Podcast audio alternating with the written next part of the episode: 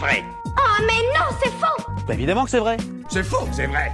C'est faux et c'est pure calomnie. Ah, c'est pas faux. Est-ce que c'est vrai qu'on n'utilise que 10% de notre cerveau? On voit ça dans pas mal de films, c'est vrai. Le plus célèbre exemple étant Lucie de Luc Besson, où le personnage principal absorbe un produit qui permet de débloquer 100% de ses capacités cérébrales, avec des pouvoirs comme la télépathie, la télékinésie et bien d'autres aptitudes. Alors si c'est vrai et que 90% de notre cerveau reste à exploiter, ce serait super flatteur pour l'être humain. Mais bon, ça demande peut-être une ou deux vérifications cette histoire. Qu'est-ce que vous en dites? Moi, je trouve ça plutôt louche. Commençons par le début. Le cerveau, c'est quoi? Eh ben, c'est un peu le chef d'orchestre de tous nos membres et de nos organes. Avec la moelle épinière, le cerveau constitue le système nerveux central qui est capable de récupérer les informations, de contrôler les mouvements et les fonctions cognitives. Et de tous les organes qui composent notre corps, c'est celui qui a la meilleure garde rapprochée. J'ai juré de vous protéger. Et quelle protection Non seulement parce qu'il baigne dans ce qu'on appelle le liquide céphalorachidien, ce qui réduit les chocs, mais également parce qu'il est recouvert de trois enveloppes, les méninges. Ah oui, et qu'il est contenu dans notre crâne aussi, accessoirement. Il est constitué de deux hémisphères, droit et gauche, qui sont réunis par ce qu'on appelle le corps calleux.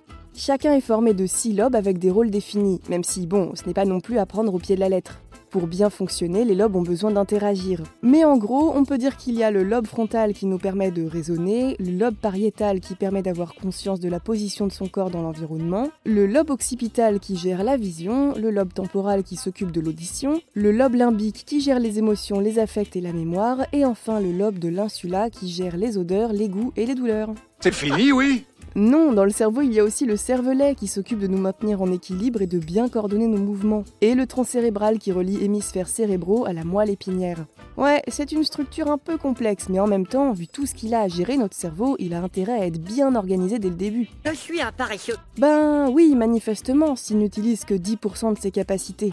Mais en fait, ça me dérange un peu. Pourquoi un organe si complexe serait aussi peu utilisé? Et qu'est-ce qu'on veut dire exactement quand on parle de 10% Bah oui, est-ce qu'on parle de l'utilisation de 10% des régions de notre cerveau? Ou alors est-ce qu'on n'utilise que 10% du nombre de cellules cérébrales? Ou alors ça veut peut-être dire que seulement 10% des cellules du cerveau fonctionnent? Qu'est-ce que t'en penses? Ben, si on parle de 10% des régions de notre cerveau, on peut très facilement réfuter cette affirmation. Parce qu'en effet, grâce aux IRM, on peut aujourd'hui identifier les parties du cerveau qui sont activées quand une personne fait quelque chose ou pense à quelque chose. Rien qu'ouvrir et fermer la main ou dire quelques mots nécessite une activité bien plus importante que seulement un dixième du cerveau. Et en plus, même quand on ne fait rien, le cerveau continue de travailler. Ben oui, vos cinq sens par exemple ne s'arrêtent pas de fonctionner juste parce que vous traînez sur votre canapé. Bon, donc c'est pas de ça qu'il s'agit quand on parle de n'utiliser que 10% du cerveau. Alors est-ce que ce serait 10% des cellules cérébrales du coup? Alors je ne vois pas comment. Eh ben moi non plus parce que quand l'une d'elles n'est plus utilisée, elle dégénère et meurt tout simplement. Donc il n'y aurait pas d'histoire de 10% si toutes les cellules non utilisées étaient mortes. Donc c'est pas ça non plus. Bon, donc ça doit être plutôt la dernière option dans ce cas. On n'utilise que 10% de notre cerveau parce qu'uniquement 10% des cellules sont fonctionnelles. Eh ben désolé de vous décevoir, mais non, toujours pas, parce que 9 cellules cérébrales sur 10 sont des cellules dites de soutien qui apportent une assistance physique et nutritionnelle aux autres tissus. Les 10 autres pourcents sont les neurones qui ont pour rôle de transmettre les informations pour que nous soyons en capacité de penser. Et non, il n'est pas possible de booster son intelligence en transformant les cellules de soutien en neurones. Bien essayé, mais ça ne marche pas comme ça. Du coup, j'ai bien l'impression qu'on est un petit peu coincé. J'ai écumé toutes les idées que j'avais à propos de ces 10%, donc là, je sèche un peu. Quoique, il me vient quand même une petite information qui pourrait répondre à notre question. C'est pas trop tôt. Le cerveau, c'est 2% de la masse de notre corps, autrement dit, c'est pas grand-chose. Et pourtant, ce pas grand-chose consomme quand même 20% des ressources énergétiques de notre organisme, ce qui pour le coup est colossal. Donc ça semble un peu curieux, pour ne pas dire impossible, que notre espèce ait conservé un organe qui consomme autant mais qui offrirait un rendement de seulement 10%. Si c'était vrai, si on ne pouvait utiliser que 10% de notre cerveau, au cours de l'évolution, le cerveau humain aurait subi des coupes drastiques. Il aurait supprimé petit à petit les parties inutiles pour obtenir un rendement optimal entre la consommation énergétique et l'exploitation des capacités. Sauf que là, pour le coup, des tas d'études ont montré que rien, absolument rien dans notre cerveau n'est inutile. Le cerveau entier sert à quelque chose. Alors navré pour ceux qui pensaient pouvoir devenir des surhumains, mais vous exploitez déjà tout ce que votre cerveau a à vous offrir. Franchement, je suis un peu déçu. Des croyances fausses autour de cet organe, il y en a des tas et ça porte même un nom, les neuromythes. Ils viennent le plus souvent d'études mal interprétées ou qui n'ont pas été vraiment vérifiées ou réalisées dans des conditions sérieuses.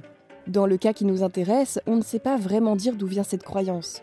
Certains pensent qu'un grand psychologue américain du siècle dernier, William James, en serait à l'origine. Et d'autres pensent que ça viendrait d'Albert Einstein lui-même. Le souci, c'est qu'il n'y a absolument aucune preuve, aucun écrit qui prouve qu'au moins l'un des deux chercheurs ait un jour fait une telle étude.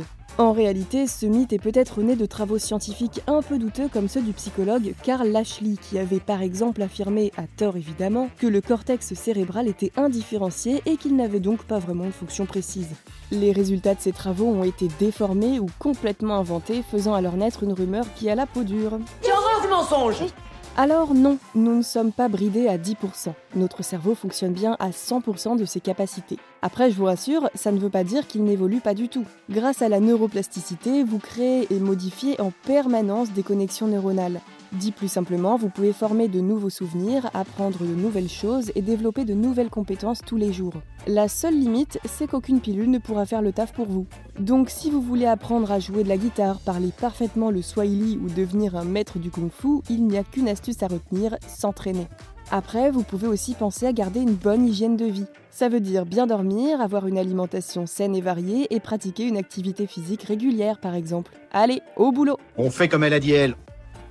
Et vous, vous avez d'autres idées reçues à débunker? Envoyez-les nous sur les apodios ou en vocal sur Instagram et nous les inclurons dans de futurs épisodes. Pensez à vous abonner à Science ou Fiction et à nos autres podcasts pour ne plus manquer un seul épisode. Et n'hésitez pas à nous laisser un commentaire et une note pour nous dire ce que vous en pensez et soutenir notre travail. À bientôt